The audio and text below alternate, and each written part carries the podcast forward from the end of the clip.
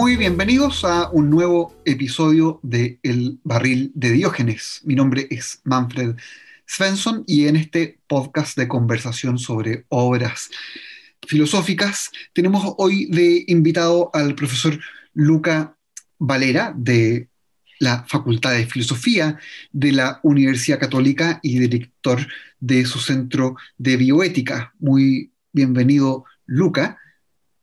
Muchas gracias, muchas gracias, un gusto.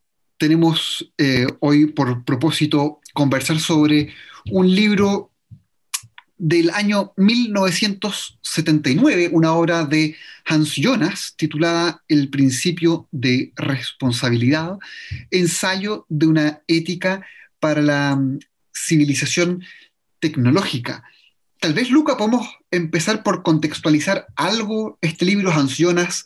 Uno podría eh, decir que, es un, filósofo relevante dentro del siglo XX, pero no es de los nombres más conocidos. Eh, y, en fin, si uno quisiera ubicarlo, ¿qué puntos de referencia eh, importantes crees que hay que partir por tener a la vista? Sí, gracias. bueno, Ancionas claramente, digamos, ha tenido mucha importancia en el debate contemporáneo justamente, digamos, a partir de este libro. Eh, como se sabe, es un discípulo de Heidegger, ¿no? Eh, y entonces se sitúa un poco la tradición fenomenológica eh, y había escrito otro libro, otros textos de Phenomenon of Life, por ejemplo, entre ellos había escrito sobre la, gnosis y, y, otros temas, pero es justamente en el 79, entonces podemos decir como casi al final de su vida, porque él nace en 1903, muere 90 años después, y entonces está como en una fase tardía de su vida, eh, escribe esta obra, El principio de responsabilidad, y ahí justamente esta obra, digamos, se empieza a difundir, eh, empieza a ser un hito fundamental, yo digo, la historia de la filosofía de la tecnología o de la técnica, porque plantea temas muy importantes eh, y que él se adelantó mucho con los tiempos, esa es la verdad, o sea, plantea temas ecológicos, etcétera. Después lo vamos a ver, pero esta obra que llega como al final casi de su vida, después el año, año siguiente, eh, escribe este otro libro, ¿no? Técnica, Medicina y Ética, donde va a mostrar algún ejemplo de, principio de responsabilidad, es decir, como en la praxis cotidiana, efectivamente, principio de responsabilidad eh, se puede aplicar, eh, pero es justamente con esta obra, después de toda su carrera, después de haber estado en Alemania, sabemos que ha pasado por la Segunda Guerra Mundial siendo judío, etcétera, y de haber como pasado casi toda su carrera académica en Estados Unidos, en Canadá, recordamos que ha estado por muchos años en la New School de Nueva York. Eh, ahí escribe esta obra, volviendo al alemán, después de muchas publicaciones en inglés, y esta obra lo hace como, o sea, presenta al mundo filosófico Jonas. Claro, eh, ahora que mencionas esto de, que lo escribe en, alemán, él menciona esto en el prólogo de la obra, dice que esto es un, libro que escribe con cierta urgencia y, y, claro, toma dos, tres veces más escribir en una lengua que es tu segunda lengua, aunque lleves una vida enseñando en ella, y, así se vuelca a su lengua de origen, a pesar de que eh, ha estado fuera de Alemania por décadas. O sea, él, él es uno de esos eh, extraños filósofos que han sido soldados también, ¿no? Fue, eh, parte de, de, las tropas que llegaron a Alemania al final de la guerra, había, se había sumado a, las fuerzas eh, inglesas, eh, a un destacamento judío dentro de las fuerzas inglesas, ¿no? Eh, y, su paso por Alemania tras la guerra había sido en calidad de soldado, no no de filósofo, y luego el grueso de su carrera lo hace en, en Estados Unidos, pero, pero esta obra justamente la publica en alemán y, y fue todo un bestseller en, en Alemania esto hay que decirlo cuando uno dice que es un bestseller, que a pesar de eso eh, es, eh, es, una obra filosófica seria, ¿no? Estas dos cosas no suelen ir de la mano, pero este es un, un bestseller, eh, en su momento lo fue, y, y, al mismo tiempo es una obra filosófica de, de cierta relevancia. Tú mencionaste otra obra de, de madurez, que es el fenómeno de la vida. Yo la verdad es que eh, fuera del principio de la responsabilidad, el otro texto que he leído de Jonas eh, es su texto más temprano, sobre la gnosis, pero esas son cosas más bien eh, esotéricas, podría uno decir, que, que, interesaban a un público muy menor de estudiosos del mundo tardo antiguo, mientras que estas obras, eh, el fenómeno de la vida y el principio de responsabilidad están unidas ¿no? y, hablan a un, a un público más amplio. ¿Cuál es el, el vínculo entre estos libros y, cuánto hay que saber, digamos, del fenómeno de la vida para poder adentrarse en el principio de responsabilidad, dirías tú? Sí, mira, eh, esa obra eh, la escribe como 13 años antes, justamente, que el principio de responsabilidad, ¿no? En el 66.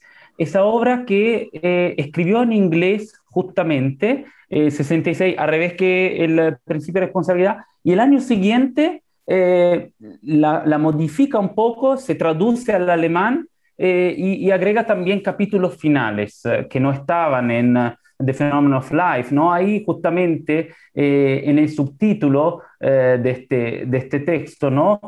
hacia una biología filosófica, podríamos decir, The Phenomenon of Life, él plantea su visión de la biología, su visión de la naturaleza, su visión más ontológica, más fuerte. Por eso, eh, estas dos obras, El principio de responsabilidad y eh, El fenómeno de la vida, que después está traducido al alemán como organismo y libertad, eh, son inseparables. Es decir, si uno quiere entender el principio de responsabilidad, tiene que leerse también el fenómeno de la vida. ¿Por qué? Porque es ahí donde justamente explica toda su teoría sobre la naturaleza, su cosmología, eh, su idea, digamos, eh, del principio de unidad de la vida contra el dualismo, contra, contra justamente el monismo también.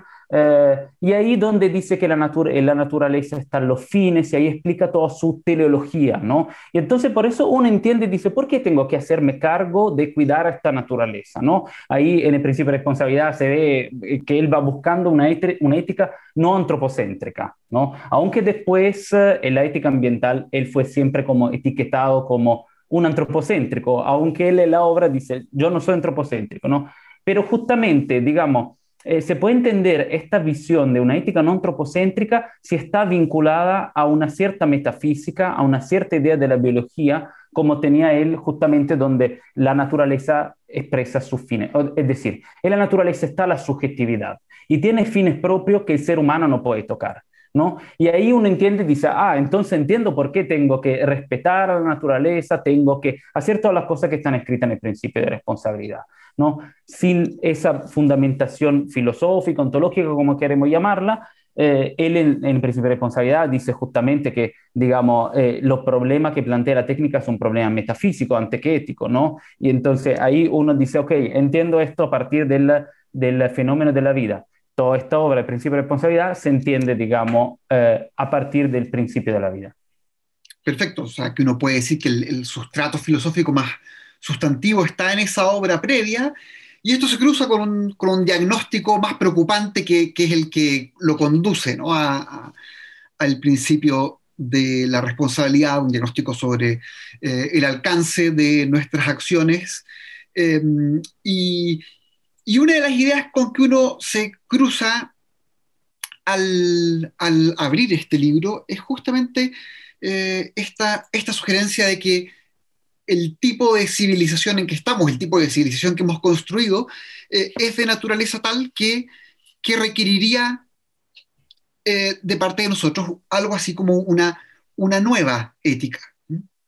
Y esto en el siglo XX uno lo escucha en muchas versiones distintas, ¿no? Entonces uno eh, tiene que estar muy atento a qué es lo que significa en cada caso el clamor por una nueva ética y, en qué medida supone un efectivo dejar atrás eh, las éticas pasadas o toda ética pasada, en qué medida significa llevarlas consigo hacia eh, algún eh, nuevo destino. ¿Cómo, describirías tú, en términos generales, la, posición de, Jonas ahí? esto, no, esto no es un quiebre radical con, con la tradición, digamos, premoderna o pretécnica de reflexión moral, y sin embargo parece exigir de nosotros un, ajuste muy sustantivo. Sí, absolutamente. Eh, de hecho, todas las críticas que yo he escuchado a, Jonas básicamente son críticas en este sentido, es decir, bueno, Jonas quiere inventarse una ética, quiere de hecho hacer como un quiebre muy fuerte con la tradición aristotélica o con otra tradición de una ética, digamos, que según él no era capaz como de abarcar el fenómeno tecnológico, ¿no? Eh, no es cierto eso, es decir, eh, Jonas, de una cierta forma, dice que necesitamos de una nueva ética, ahora trato de explicar por qué, eh, pero de la misma manera él retoma muchos conceptos, por ejemplo, aristotélicos, o sea, no deja de lado la ética anterior, no está diciendo, entonces, acá se equivocaron todos, yo voy a mostrarle una nueva posición, sino lo que está diciendo más simplemente, por eso yo creo que no hay que ser muy fundamentalista sobre, sobre este tema, ¿no? Eh, lo que está diciendo Jonas es...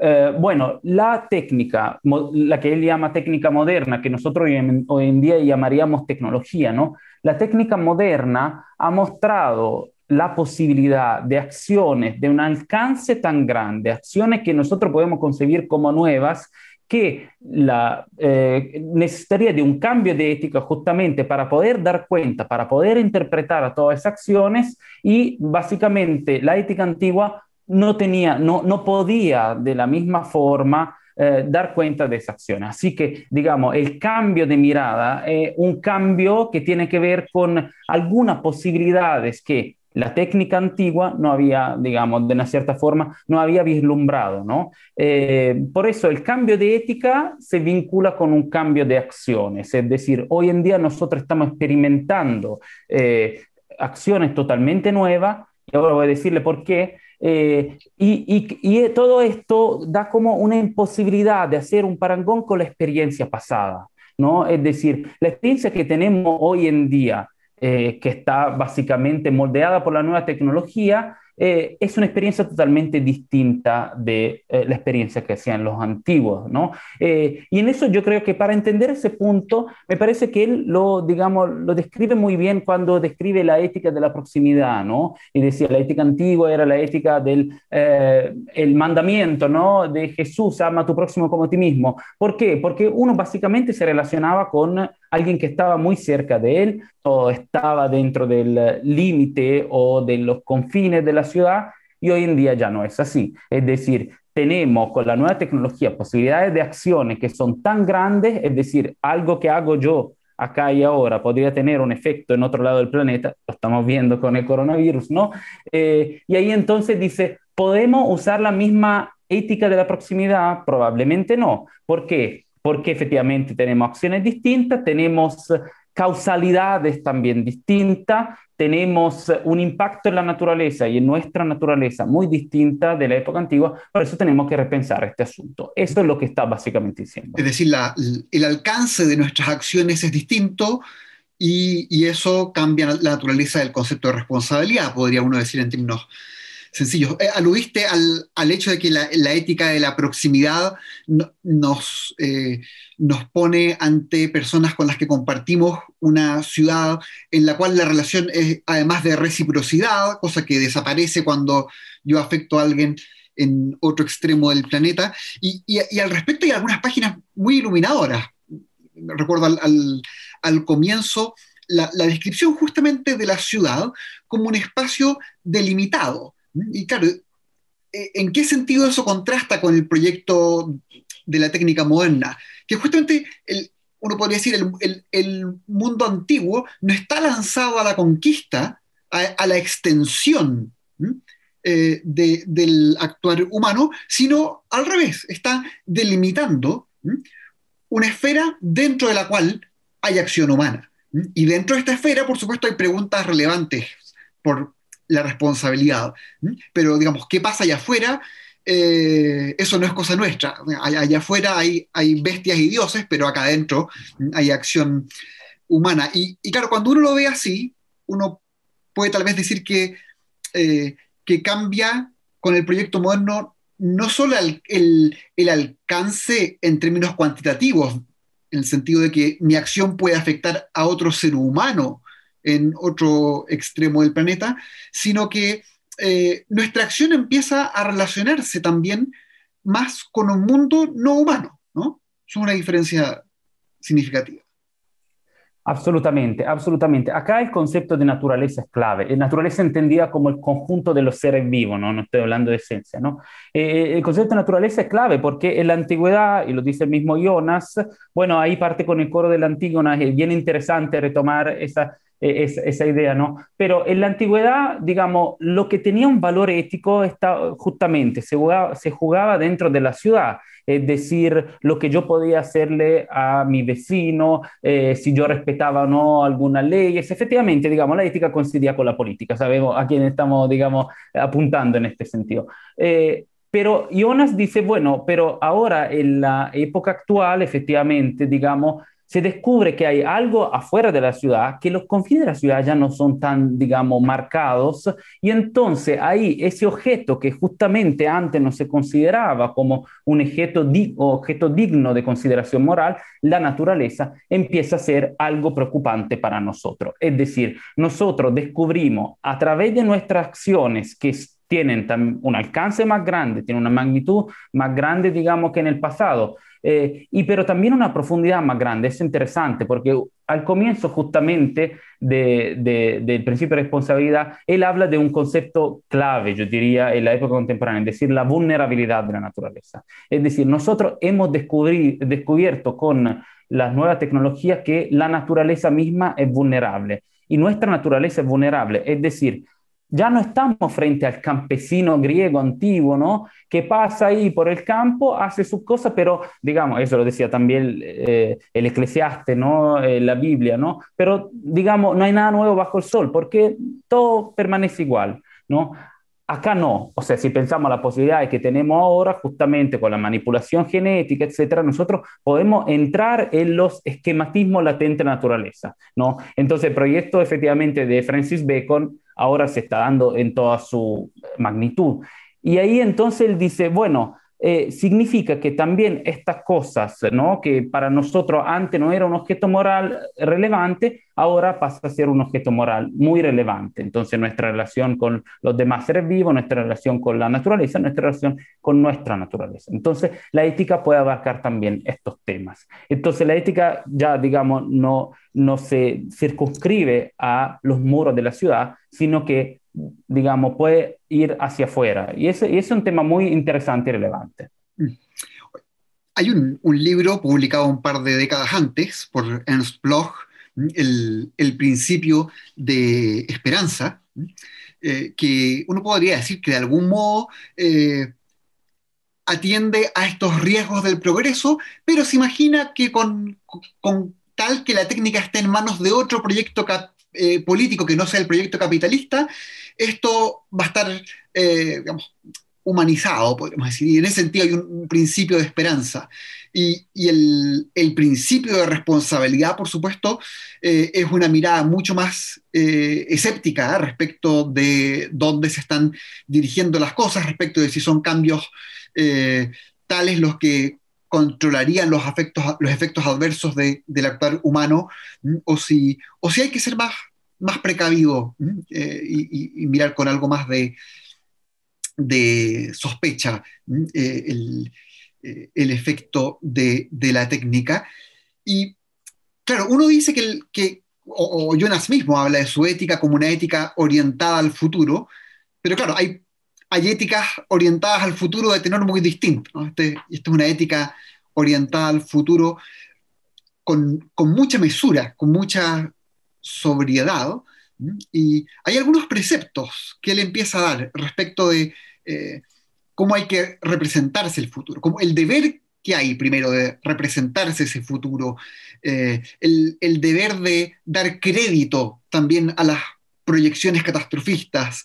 Eh, ¿Tú dirías que esto es simple pesimismo, que obedece a, al mundo que, está observando, que obedece a algún principio filosófico? ¿Cómo, caracterizarías este aspecto, digamos, de, la obra o, los acentos que está poniendo aquí Jonas? Mira, yo creo efectivamente, bueno, eh, que esta obra es como una respuesta al principio esperanza de Bloch, ¿no? Eh, y ahí hay una crítica muy fuerte, muy cerrada al tema de la utopía, ¿no? que era tan importante allá y que acá efectivamente empieza, o sea, hay unas dudas sobre el poder como heurístico de la, de la utopía para, para, poder, para poder guiar a nuestras acciones en el futuro. Y por eso, digamos, de una cierta forma, eh, se ha interpretado también a Jonas como un pensador, como pesimista, además porque, bueno, él lo repite muchas veces a lo largo del libro, o sea, nosotros conocemos antes el malum que el bonum, ¿no? Nosotros estamos como más dispuestos a ver lo negativo, ¿no? Eh, es un pesimismo pero realista, o, sea, yo diría que es un realismo más, que... Eh, y por eso, digamos, toma distancia de este utopismo como Mm, eh, de una cierta forma eh, positivo, ¿no? Eh, para decir, ojo, porque nosotros acá nos enfrentamos con un fenómeno que está cambiando radicalmente nuestra vida, ¿no? Y por eso el subtítulo de esta obra es tan importante, ensayo de una ética para una civilización tecnológica, es decir, estamos cambiando y, y este instrumento que tenemos entre las manos es un instrumento tan poderoso, ¿no?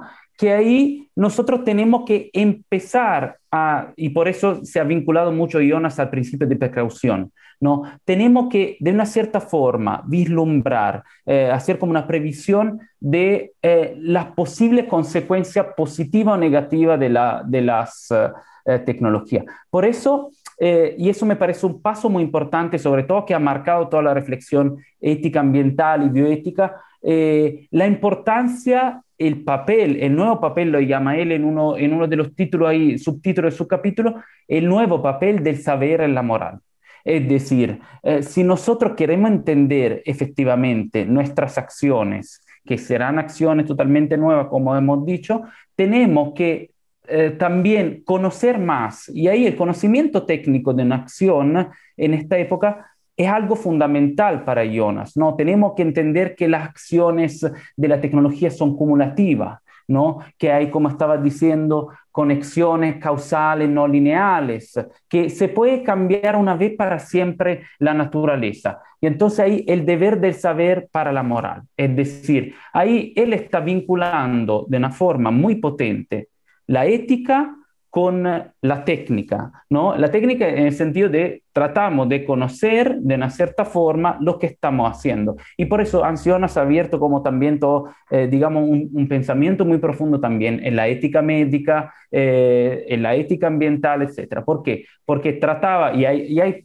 eh, discusiones muy interesantes, por ejemplo, sobre la muerte cerebral, no se conoce mucho este, este aspecto de Jonas, ¿no? A partir de del comité ad hoc de Harvard en el 69, eh, él habla con eh, mucha precisión de temas también técnicos. ¿Por qué? Porque justamente eh, hay un deber de saber para la moral. O sea, nosotros tenemos que de una cierta forma imaginarnos cómo será el futuro, por eso una ética hacia el futuro, tratando de entender el fenómeno actual. Entonces, por eso es una, es una ética muy realista, yo diría. No tan pesimista, eh, o sea, pesimista si, digamos, nosotros le pensamos como en contra de un eh, positivismo, no sé cómo se dice, excesivo, ¿no? Decir todo va, a estar bien, ¿no?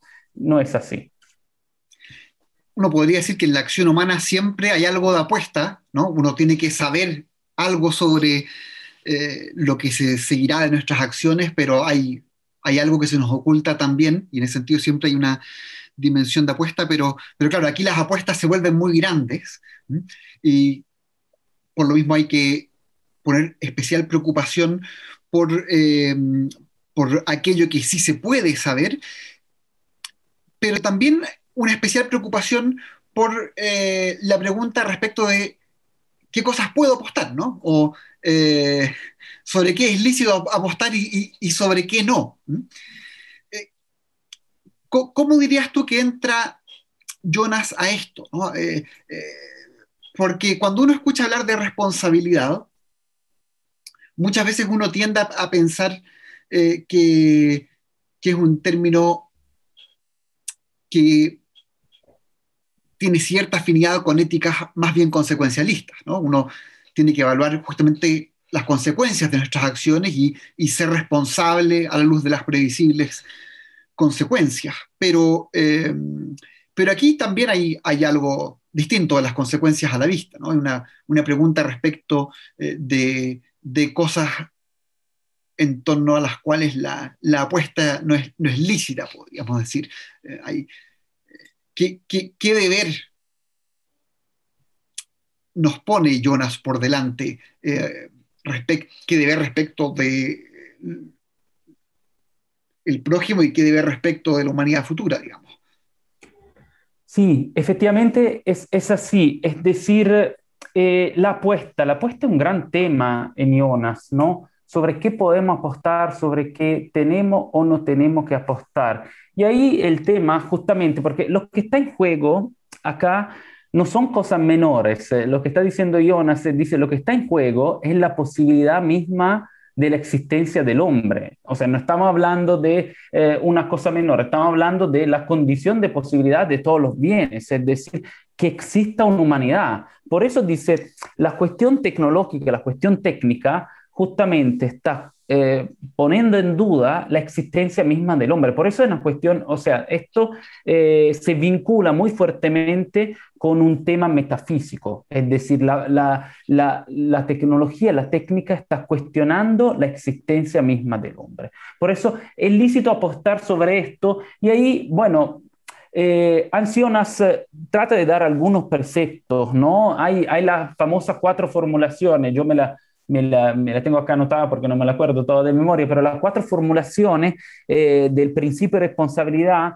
eh, y ahí es interesante leerla para, para, para, ver qué entiende él con respecto a esa apuesta, ¿no? Dice, obra de tal modo que los efectos de tu acción sean compatibles con la permanencia de una vida humana auténtica en la Tierra. Acá, vida humana auténtica es un tema fundamental. Ahora trato de Estos son, un poco más. son formulaciones del principio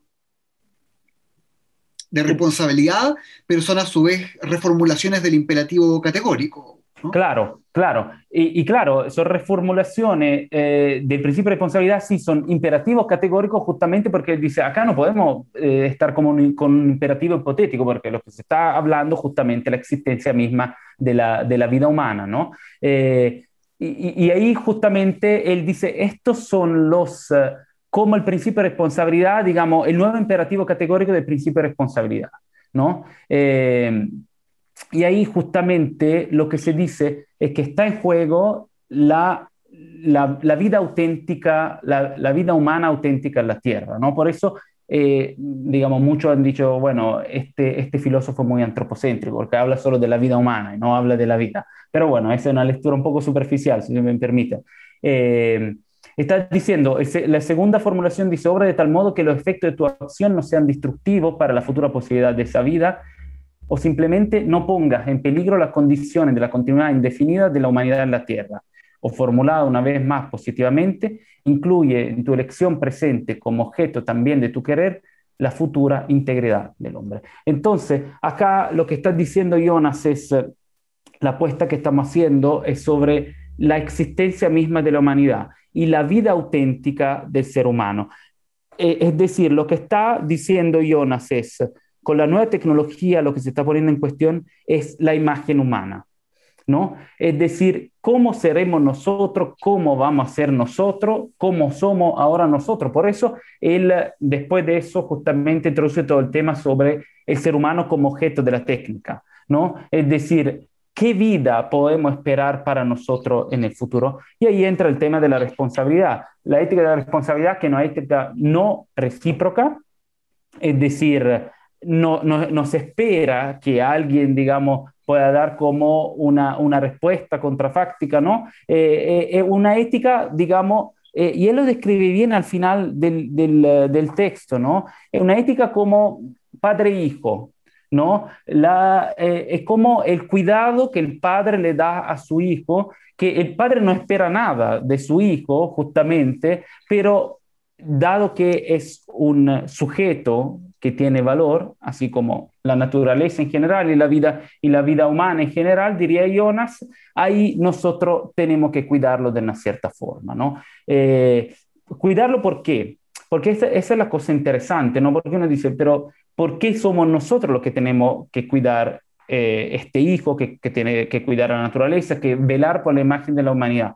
porque nosotros de una cierta forma somos también responsables de la vulnerabilidad de todo eso. Es decir, eh, la vulnerabilidad se transforma en un imperativo ético en el momento en que somos nosotros mismos los responsables de esa vulnerabilidad.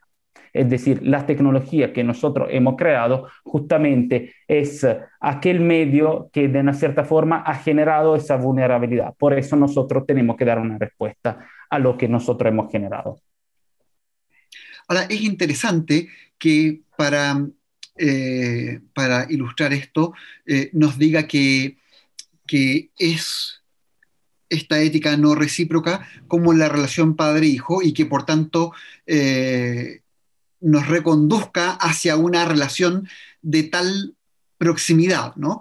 Em, es decir, no, parece ser que, se pueda prescindir eh, de, la, de, la, proximidad, de relaciones de proximidad para eh, orientar nuestro pensamiento moral. No es que sea reemplazada la relación de proximidad eh, por otro tipo de consideraciones, sino que tenemos que incluir algo más en, nuestro horizonte, pero la proximidad moral parece seguir manteniendo eh, algún lugar justificado aquí, ¿no? Y, lo pregunto porque, eh, en fin, por, una preocupación no, teórica, sino porque eh, uno tiende a percibir que a veces a nuestras discusiones les falta, en vez de sobrar, el tener relaciones de proximidad moral a la vista. Y tenemos todos eh, juicios muy, eh, muy acabados respecto de cómo solucionar, por decir algo, los conflictos en Medio Oriente. Eh, y uno puede ser un poco sospechoso de eso también. ¿no? ¿Tú qué dirías de, en fin, no, no, necesariamente sobre Jonas, sino sobre cómo tú mismo ves estos asuntos? Sí, mira, la, es claro que la, cuestión de la proximidad es muy importante y, parece un poco que esté jugando Jonas, ¿no? Al comienzo saca la proximidad y, para después como insertarla en un cierto momento, ¿no? Eh, más, adelante. Pero me parece que eh, él no, cuando está pensando a una ética hacia el futuro, no está diciendo justamente nosotros en el futuro tendríamos que ser así, no, sino que actúa ahora justamente para que en el futuro, las generaciones futuras, la humanidad, que tendría que ser algo que interesa a todos nosotros, pueda encontrarse en algunas condiciones. Ahí, de una cierta forma, aunque él no lo expresa, pero acá justamente yo trato de interpretar a Jonas, nosotros tenemos una mayor responsabilidad con respecto a, los sujetos o, los sujetos más próximos. Es decir, eh, uno no puede justamente pensar a, digamos, solucionar los problemas que están al otro lado del planeta, sino, digamos, soluciona lo que están en su casa, de una cierta forma, está diciendo así, ¿no?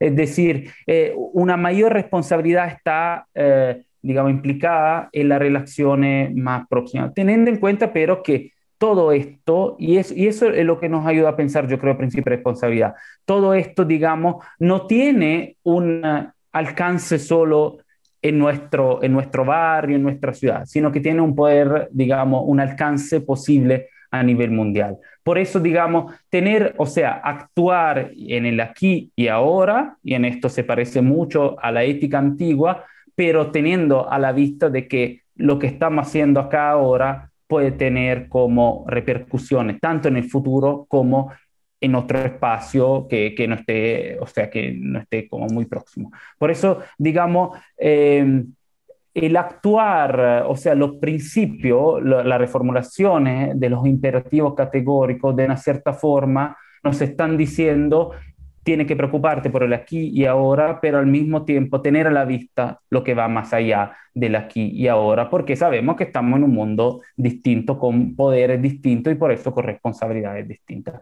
Por eso yo no creo que sean tan contradictorias estas cosas, ¿no? Parece justamente, si uno, eh, si uno lo lee así, parece que Jonas se está como deshaciendo de la proximidad, pero después vuelve.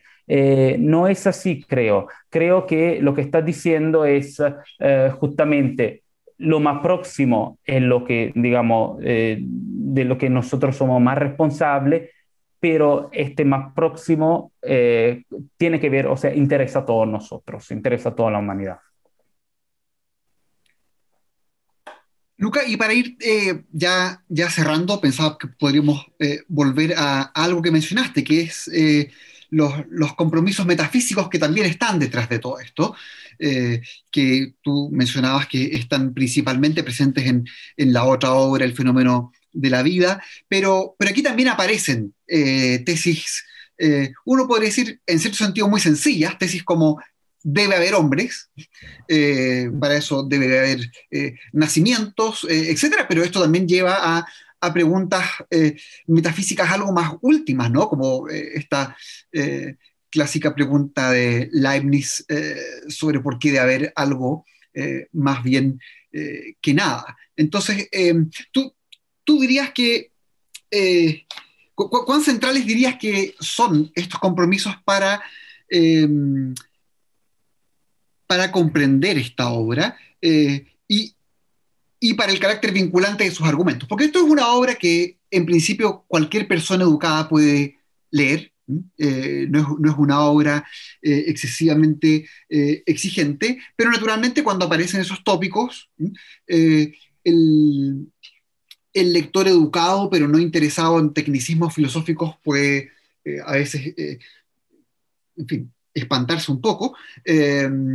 Eh, ¿Cuán central es eso para, eh, para su concepción de la ética y, cuán eh, accesible te parece que es la reflexión que ofrece sobre esos temas, Jonas?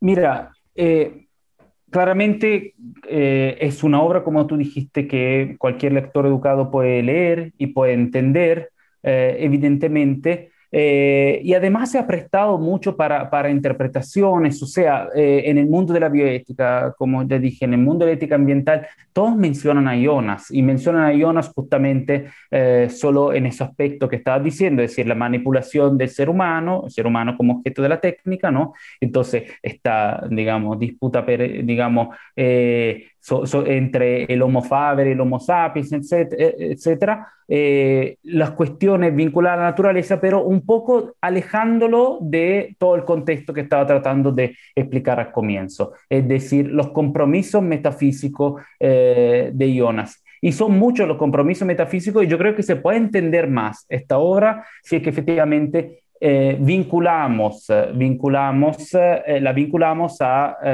al fenómeno de la vida. Es decir, ahí donde él trata de explicar por qué el organismo, por ejemplo, tiene una cierta unidad y ahí explica todo el, tema del...